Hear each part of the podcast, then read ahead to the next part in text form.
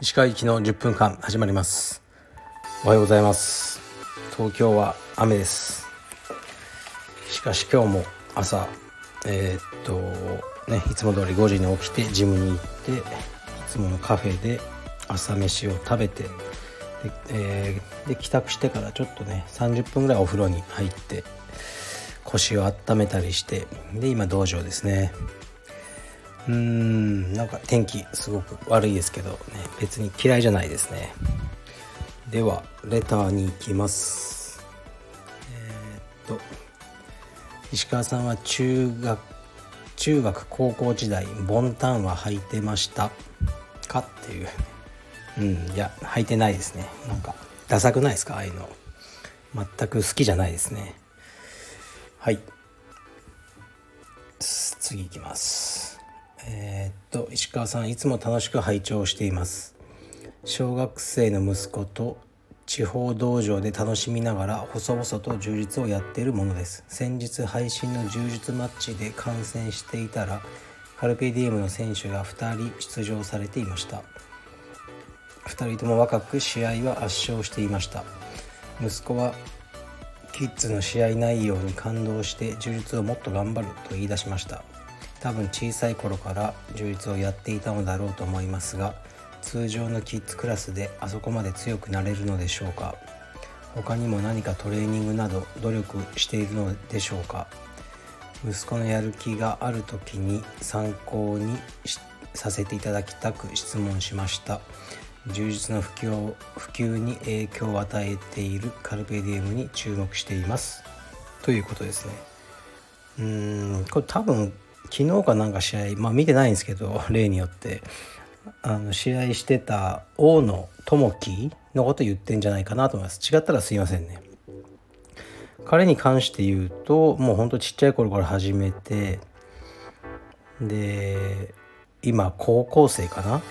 でこう残ってますよね。それ自体がもう多分何百人もいてね残ったのが数名だからっていうのはあるんですよね。やっぱ残るってことは好きなんだろうし合ってるんだろうしあのー、ねいろんなこと条件が良かったってことですよね。ででもそんな力とかが強いタイプじゃなかったと思いますけどね。もう僕もずっと見てないんでね分かんないですけど。で橋本のプライベートレッスンとかはやってましたね。でも特別なことをやってるわけじゃないと僕は思いますけど今はスタッフ連とかにも出てるそうですね。まあ高校始まったらね出れないでしょうけど。はい。そんな特別なことはやってないと思いますよ。だから数がいっぱいいれば1,000人生徒さんいたら1人すごいやつとか出るんじゃないですか。100人しかいなかったら出しづらいですよね。数が多ければ出るんだってあの海洋手派が言ってましたね。とにかく数を増やせ。彼は言ってました。はい次いきます。えー、石川さんこんにちは。いつも楽しく聞かせてもらってます。アメリカ在住で充実を楽しんでるものです。私事ですが先日子供が生まれました。石川さんのように子供の成長を記録として残そうと思いデジタル一眼のカメラを購入しました。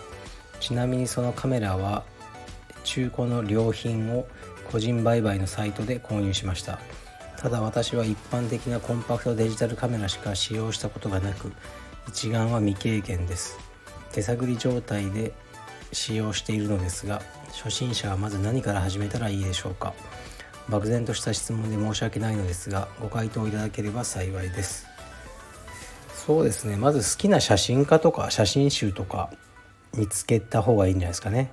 であのなんで好きなのかこの人の写真が。こういう写真が何で好きなのかっていうのを考えて同じように撮れるようにやってみたらいいんじゃないですか。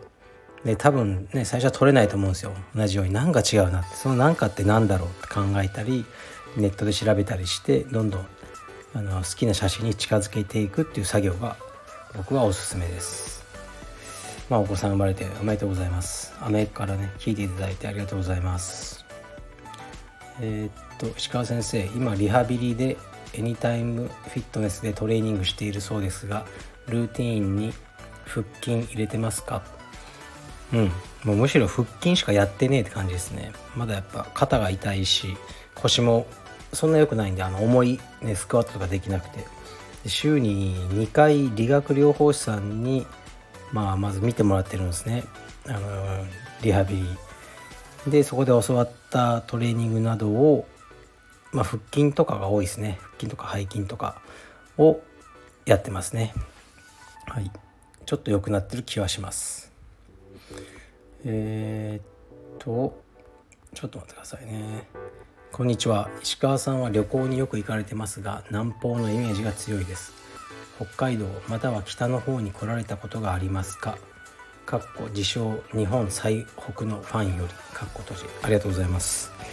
北海道はねスキーとかで僕はスキーしないんですけど妻とか娘があのやる、ね、のを見てるとかねホテルの部屋にいるっていう感じでは行ったことあるんですがあんまり北海道をこう旅したことないんですよね。だからスキーでは34回は行ってるんじゃないですかね。で本当はねあの行きたいんですよ。すごい。だ車でこうね1ヶ月ぐらい夏にちょっと寒いのはちょっとねあんま好きじゃないんで夏の北海道とかいいじゃないですか。人が少なそうで。を旅したいなって思ってますよ。うん。だからまあつね今年の夏も多分海外は行けそうにないでしょう。だから北海道とか行ってみたいなと思ってます。はい。えー、っと最後いきますね。えー、っとちょっと待ってくださいえー、っとなんだっけ。はい。日本でのプロ柔術家の在り方についてどう考えているか教えてください。1道場経営。2インストラクター。3テクニック動画を販売。私が思う柔術でお金を稼ぐプロはこの3つなのですが3のテクニックを売るという方法はこれから伸びると思いますか？どうでしょうね。うーんなかなか厳しいですよね。もう DVD とか売れないじゃないですか。もう動画配信になってきてそうでこの間もなんかうちのスタッフの一人に DVD を出しませんかっていう話があってで別に僕の承諾いらないんですけど条件聞いたらそのギャラが現物 DVD の現物をなんか何十枚かもらえる。それを自分で売ってギャラにしろと。うんなんか舐めてんのかと思いましたね。まだそんなことやってんのかよと思って。だからまあそういうことやってるといつまでたっても伸びないですよね。で、まあ、DVD はもう終わりだと思うんですよね。僕もデラヒーバー66って作りましたけど橋本のやつ。あれでまあ終わりだと思いますね。でまあ橋本だけですよね。だからこの3番で。えー、っと今結構売れてるのはどれぐらい売ってるのか全く分かんないですけど、ね、結構売れてるっぽいですよ。このぜひねあの税務署の書とかね行ってほしいですね。ででもやっぱ英語でできない限りまあ大した売り上げ出ないですよね。日本の充実家の人口知れてるんで。だからうん英語とか中国語とかね訳じゃやっぱダメなんですよね。本人が語って本人の言葉で喋らないと伝わらないし吹き替えの DVD って昔いっぱいありましたけどねブラジル人の先生が。英語話せなくて。やっぱり見る気が起きないんですよね。そこを頑張ってやればまあ橋本はしばらくは食えるかもしれないですけどまあいつもね10年後は多分もううーん試合出てるかどうか分かんないですけどまあ多分今より成績良くなってることはないですよね。で分かんないですけどね。で忘れ去られるじゃないですか。だからもう今の若い充実家はもう「えメンデスって誰?」って言い出すと思うんですよね。うん。だから本当にいい時代はその DVD で自分のピークパフォーマンスが出せてる時はで特に、まあ、階級がちっちゃいやつですよね。大きいやつの DVD って売れないんで。そういう条件はいろいろ合ってるんじゃないですかね橋本には。うん。でもこれから今以上に伸びるかどうかはね分かんないですね。うん、やっぱ英語とかあの県の人がひたすら強い業界だと思いますね。はい。じゃあ今日はこんなもんにしましょうかね。まあレターも1日ねだいたい56件来てちょうどいい感じですね。そうするとこの10分で1本で収められるんで。はい。今日も頑張りましょう。僕はあのちょっとオフィスでね仕事を今日は夜までしなきゃいけないです。はい。失礼します。